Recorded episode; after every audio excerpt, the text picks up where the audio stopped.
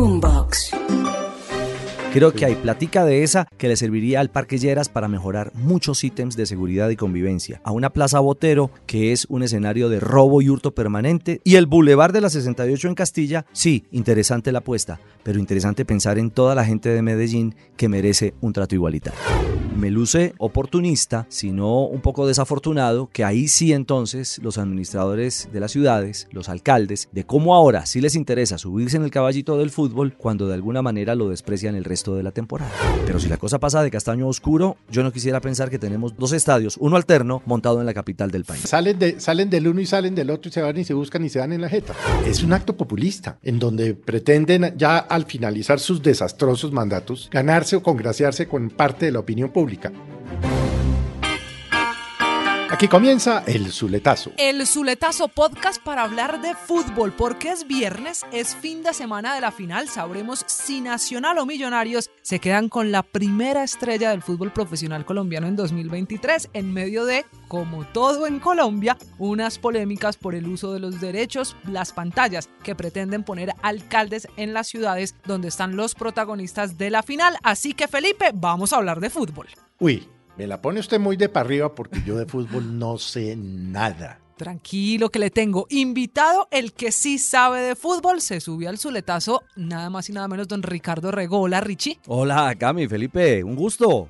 Uy, pero esto sí es un orgullo tenerlo usted aquí. No, el orgullo es mío es hacer parte de este zuletazo. Me hace muy feliz. Y para hablar de fútbol, y sí, como en el país del Sagrado Corazón, de fútbol y otras cositas varias. Venga, eh, usted esta mañana dijo en Mañanas Blue una frase que me llamó mucho la atención a raíz de la actitud, digo yo, gaminesca de Quintero y de Claudia López con respecto a la transmisión en exclusiva de, de Win. Y usted dijo, pero es que se quieren quedar con el lomo, pero cuando los partidos son, sin ofender, dijo usted, hueso, entonces ahí sí se quedan callados. ¿Cuál es su tesis? Porque es que a mí la comparto, pero me parece además interesante.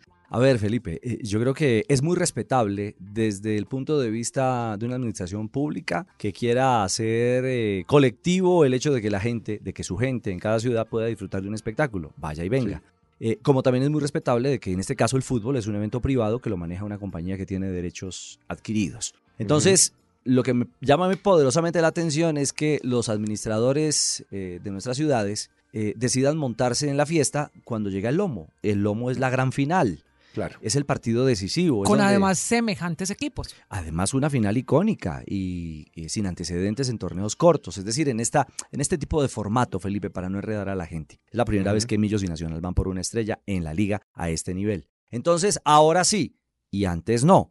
Cuando hablo de partidos, cuando hablo del hueso poroso, no quiero mencionar a ningún club pero evidentemente hay partidos sí, es cuando no se llenan los estadios. y que hay otra escala y que es otro, otro nivel, que están peleando por otras cosas. Entonces ahí es donde yo digo, caramba, me luce no solo eh, oportunista, sino un poco desafortunado que ahí sí entonces los administradores de las ciudades, los alcaldes, salgan a, a exigir casi que a obligar comillas. Yo no defiendo ninguna bandera. Aquí yo no tengo ningún vínculo con Win Sports, no tengo ningún vínculo con la Mayor. Es una visión muy particular de cómo ahora sí les interesa subirse en el caballito del fútbol cuando de alguna manera lo desprecian el resto de la temporada. Oiga, Richie, a los que no sabemos de fútbol, ¿desde cuándo o por qué es un evento privado? No, sencillamente porque la DIMAYOR es una entidad privada. Allí están los clubes que se afilian y los que acepta la organización del fútbol. Y a partir de allí, esta misma organización, la División Mayor del Fútbol Profesional Colombiano, lo que hace es vender los derechos al mejor postor de la transmisión o retransmisión de sus torneos. En este caso, la compañía Win Sports, que si mal no estoy, tiene sus derechos adquiridos hasta el año 2025 o 2026. Entonces, bajo ese orden de ideas, pues así se mueve la fiesta. Y en un momento determinado son las reglas de juego que están establecidas, Felipe, no hace 48 horas, ya hace algunos años, es decir, hace muchos años, incluso cuando otras compañías han tenido en su momento los derechos de transmisión del fútbol profesional en nuestro Pero país. Richie, con esa teoría, usted que es el que sabe de fútbol, ¿es viable en un país como Colombia, con lo que mueve el fútbol, que los derechos de estos partidos, de esta transmisión de televisión, se vuelvan públicos, mirando como empiezan a ver muchos el caso argentino? Se lo pregunto porque incluso el ministro de TIC, Mauricio Liscano, se metió en esta polémica y dice que es que el fútbol también tiene intereses públicos. Aquí eso se podría en el 2035 o en el 25, cuando ya no sea un privado el que tenga los derechos, ¿eso sí es viable? Hay experimentos que han salido, Camila, muy mal y otros que han salido muy bien. El que salió muy mal fue Argentina, porque los Kirchner tomaron el fútbol como su caballo de Troya, como su caballo de presentación política, y al llevarlo a la televisión pública fue realmente un desastre. Y ha salido muy bien en Inglaterra. Y óigame bien, todos los del Zuletazo, este esquema. La televisión inglesa tiene los derechos privados de la transmisión del fútbol, pero la televisión inglesa entrega algunos partidos semana a semana a la televisión abierta pública. Entonces, mm. de alguna manera, es decir, esto es un bien común, disfrútenlo. Sí, pero no. Pero hay unos derechos adquiridos y para unos partidos tipo A o Plus o cinco estrellas, como usted prefiera, debe abonarse y debe pagar. Esa fórmula ha sido exitosa en el Reino Unido. ¿Sabe Felipe cuál es el riesgo? Que es que en Colombia nos parecemos más a Argentina que a Inglaterra. No, sí, no, no, no. La libra esterlina dividida por el cambio del dólar del peso colombiano. ah, Felipe, y un detalle. Aquí no se trata de sacar en limpio a nadie, porque también los del fútbol, los directivos, agachan la cabeza cuando les conviene en sus beneficios. Estadios baratos, posibilidad de tener policía adentro. El Código Nacional de Seguridad indica que la policía está obligada a cumplir con ese servicio de manera externa. Hoy por hoy la policía hace también trabajo interno. Eso cuesta una plata. Entonces, ojo que esto es para todos.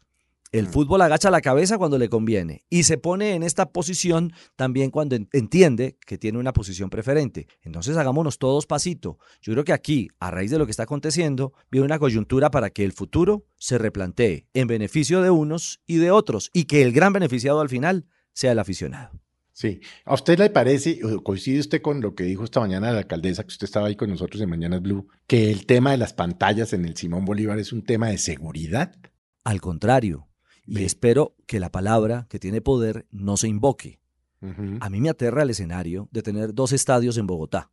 ¿Y por qué me aterra? La final jugándose en el Campín. ¿Mm? Uy. Y la otra final jugándose en el Parque, Simón, Bolívar, con, no sabemos cuántas personas. Ah, y con otro detalle. En el Campín no hay ingreso controlado, limitado, bloqueado, porque no se pueden entender las aficiones y solo son azules. No hay ingreso a hinchas de Atlético Nacional. Ah, usted está insinuando que en el Parque Simón Bolívar pueden llegar hinchas de Nacional, claro. ¿Y usted lo duda? Claro.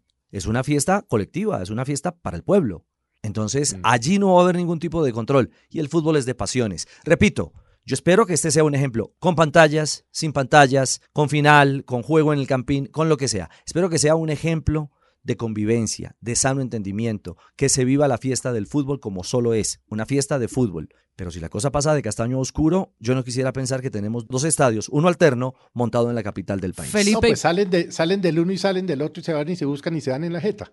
Bueno. Felipe, pero ¿sabe qué ingrediente nos falta? Que como estaba informando mientras grabamos este soletazo el alcalde Daniel Quintero, que fue el que empezó esta polémica, dice que ya hay un acuerdo y que por lo menos en Medellín van a ser tres pantallas que en Bogotá están buscando los sitios y lo harán oficial. Felipe, la plata con la que una alcaldía como la de Medellín o la de Bogotá paga esos derechos a Winsport, todavía no sabemos cómo está el acuerdo, cuánta será la plata, pero sin duda habrá que pagar algo, sale del impuesto de todos. Si estamos además con el bolsillo también en las ciudades para pagar unos derechos de unos partidos donde los hinchas son unos pocos, porque no toda la ciudad es hincha de millonarios, no todo Medellín es hincha de nacional.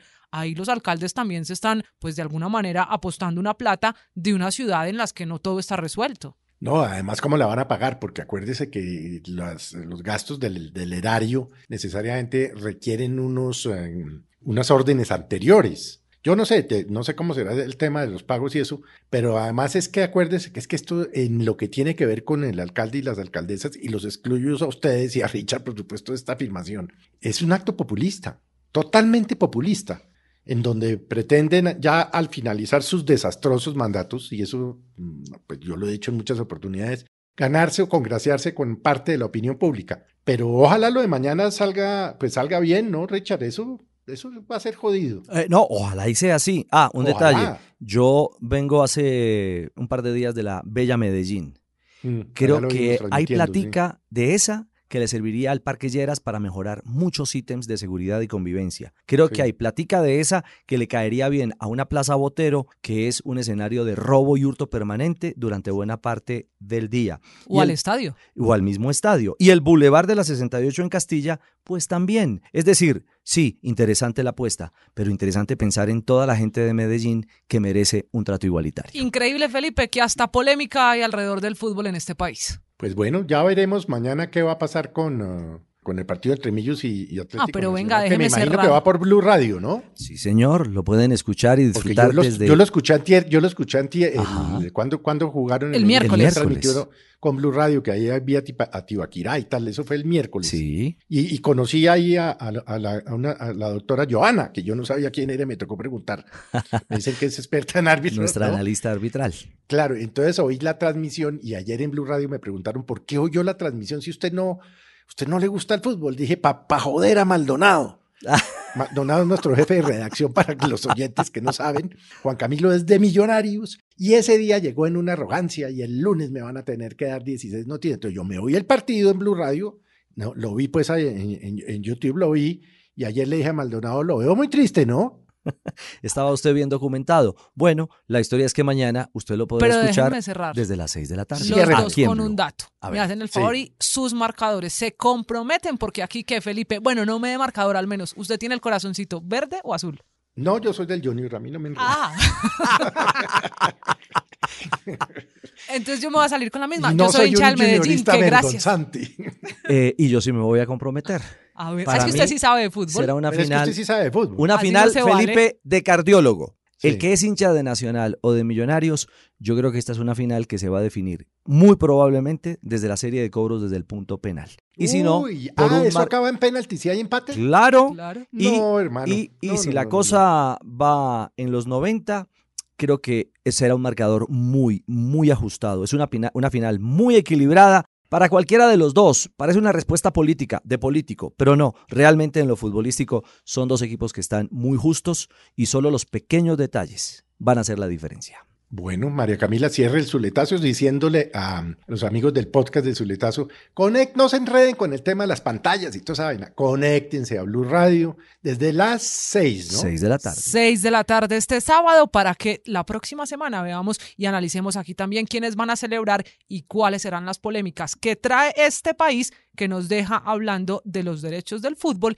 y de los alcaldes que se metieron a una final en la que los protagonistas son los equipos. Este es el Zuletazo. Thanks.